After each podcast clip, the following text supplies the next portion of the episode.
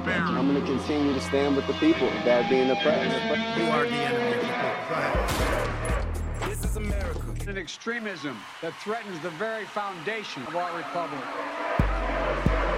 I'll keep you in suspense. Horizont USA, der ND-Podcast zu Politik und Kultur in den USA.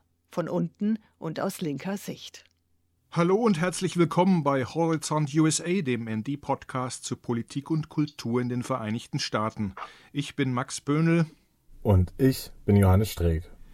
Wir sind bei der letzten Ausgabe von Horizont USA vor den Midterms angekommen. Am Dienstag, dem 8. November, finden sie statt, diese Zwischenwahlen. Es entscheiden sich also nun die Rennen, die wir für euch über die letzten Wochen beobachtet haben. Wir möchten deshalb nochmal die Wettbewerbe der Midterms besprechen, die wir für entscheidend halten. Und an dieser Stelle sei nochmal wiederholt, weshalb wir diesen Podcast überhaupt machen. Denn bei diesen Midterms werden Weichen gestellt, die für die Zukunft der USA und damit weit darüber hinaus große Bedeutung haben.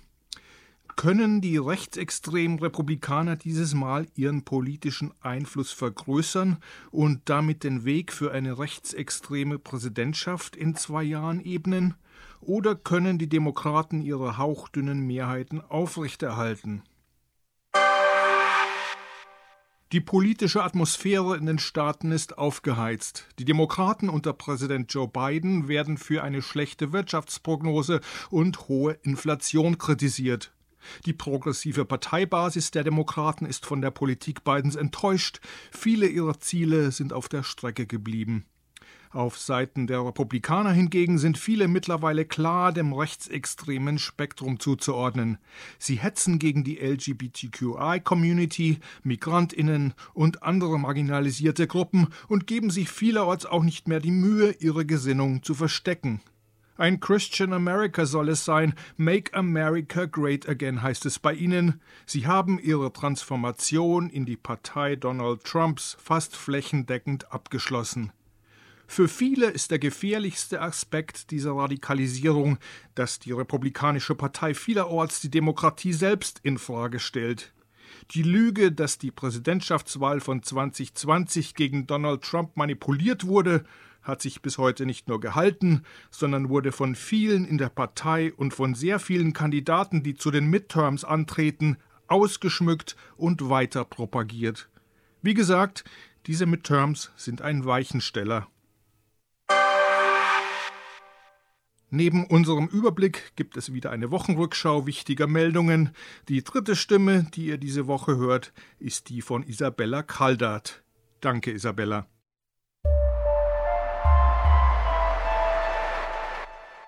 Also ich habe hier für uns eine kleine Liste der für mich spannendsten Rennen zusammengestellt. Ähm, du wirst gleich merken, es ist relativ stark in Richtung Senat gewichtet, da im Senat die Demokraten halt noch eine Chance haben, den zu ergattern. Im Kongress ist das Spiel eigentlich gelaufen. Darüber hinaus gibt es mehrere hundert Kongressrennen. Das hätte hier einfach ein bisschen den Rahmen gesprengt. Wisconsin. Wisconsin ist ein Bundesstaat im mittleren Westen dieser großen Region im groben Zentrum der USA, die vor allem durch die Agrarindustrie geprägt ist. Besonders knapp wird es im Rennen um einen Sitz im Senat. Mandela Barnes ist der Kandidat der Demokraten und gilt mit Mitte 30 als junger Progressiver.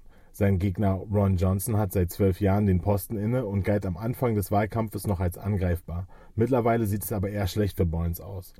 Johnson gelangte zuerst mit der sogenannten Tea Party an die Macht, ist aber mittlerweile auch eher als Trumpist einzustufen. New Hampshire.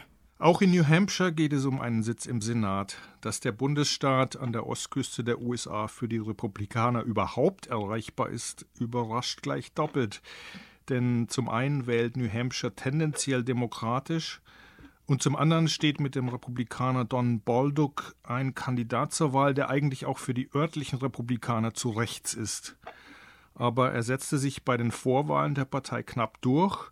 Bolduc ist zwar mittlerweile von der Lüge abgerückt, dass die Wahlen von 2020 gestohlen wurden, ist aber ansonsten mit anderen Trumpisten ganz auf einer Linie.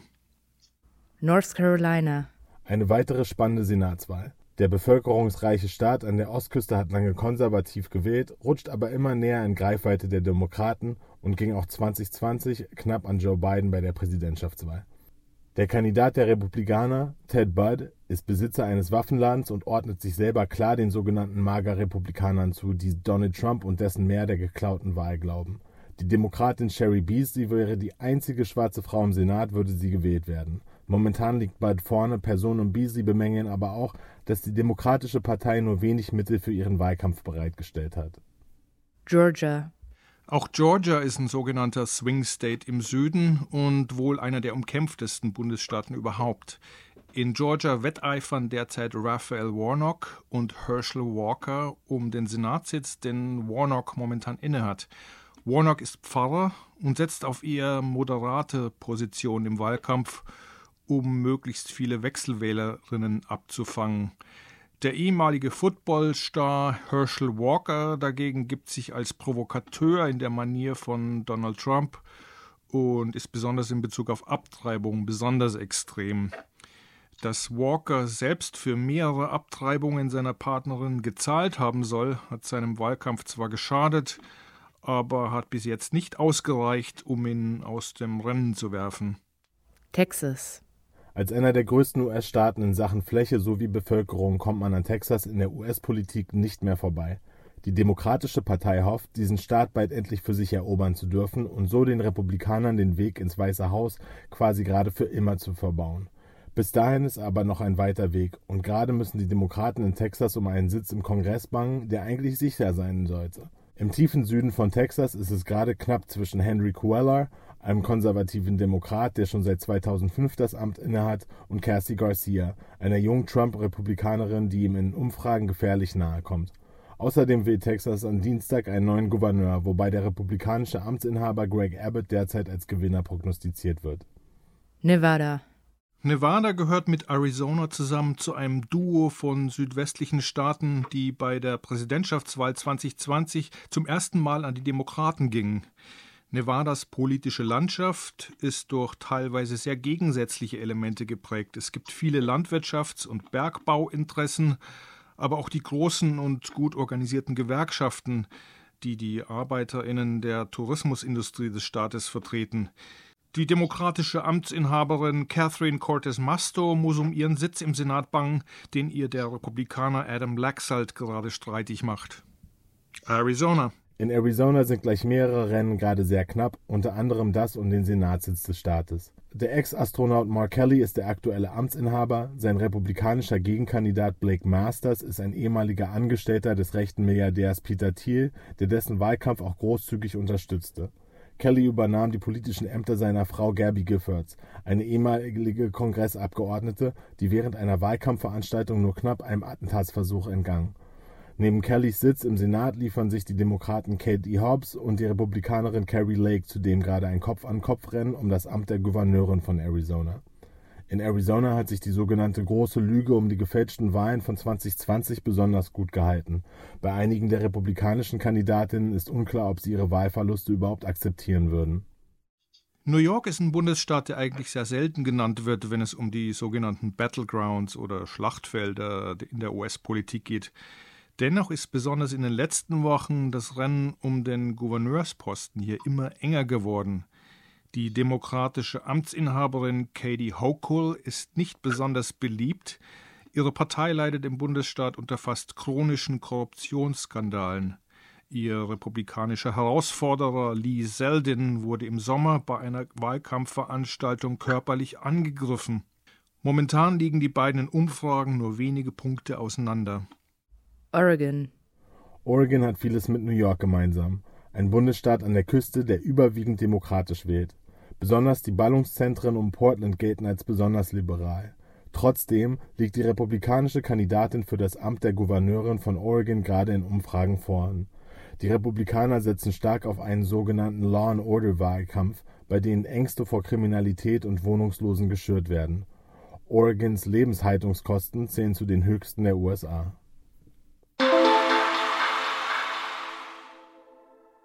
Wochenrückschau. Das oberste Gericht der USA wird die Antidiskriminierungsgesetzgebung Affirmative Action beschneiden. Das befürchten Beobachter des Supreme Court, der am Montag dazu Anhörungen durchführte. Im Detail geht es um die Zulassungskriterien für höhere Bildungseinrichtungen. Die Kläger werfen den Universitäten Harvard und North Carolina vor, mit der bestehenden Regelung weiße und asiatischstämmige Studierende zu diskriminieren. Affirmative Action Initiativen waren vor einem halben Jahrhundert auf Druck der Bürgerrechtsbewegung zustande gekommen. Damit sollte der Diskriminierung von Minderheiten und Frauen auf gesetzlichem Weg entgegengewirkt werden. Die ultrakonservative Mehrheit der Richter wird nächstes Jahr im Sinne der Kläger entscheiden. Das gilt als ausgemacht. Twitter öffnet sich wieder Anhängern von Verschwörungstheorien und Rechtsextremen, seit Elon Musk den Konzern übernommen, den Vorstand gefeuert und eine Lockerung der Moderationsregeln angekündigt hat. Twitter selbst meldete am Montag den sprunghaften Anstieg von, Zitat, schädlichen Inhalten. Die faschistische Partei Britain First ist seitdem zurück auf Twitter. Die Verwendung des N-Wortes verfünffachte sich. Auch der neue Chef macht aus der Richtung, die ihm vorschwebt, keinen Hehl. Die Attacke auf den Mann von Nancy Pelosi sei vielleicht gar nicht politisch motiviert gewesen, raunte Elon Musk. Immerhin versprach er jetzt, bis zu den Midterm-Wahlen die Moderationsregeln nicht zu verändern. Schwere Enttäuschung macht sich bei Befürwortern von Rüstungskontrolle breit. Denn die beiden Regierungen besteht auf der nuklearen Erstschlagdoktrin. Das wurde Ende letzter Woche bekannt, ohne dass die großen Medien darüber berichteten. Die sogenannte Nuclear Posture Review wird von jeder neuen US-Regierung festgelegt. Mit dem Beharren auf der Erstschlagoption bricht Biden mit seinem Wahlkampfversprechen auf eine No-First-Use-Politik. Als wichtigste strategische Gegner werden in dem Dokument Russland und China genannt.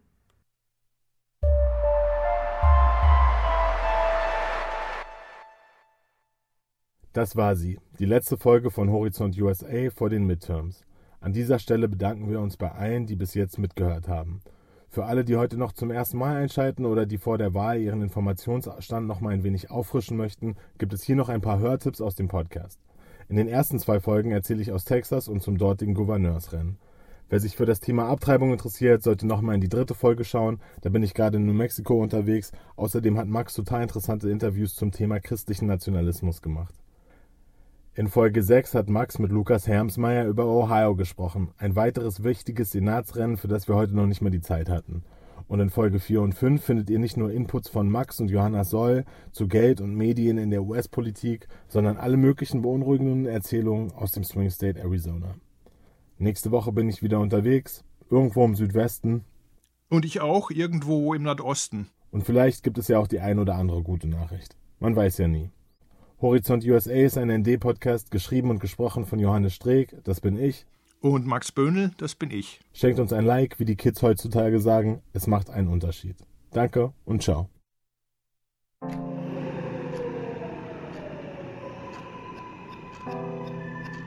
ND Journalismus von links.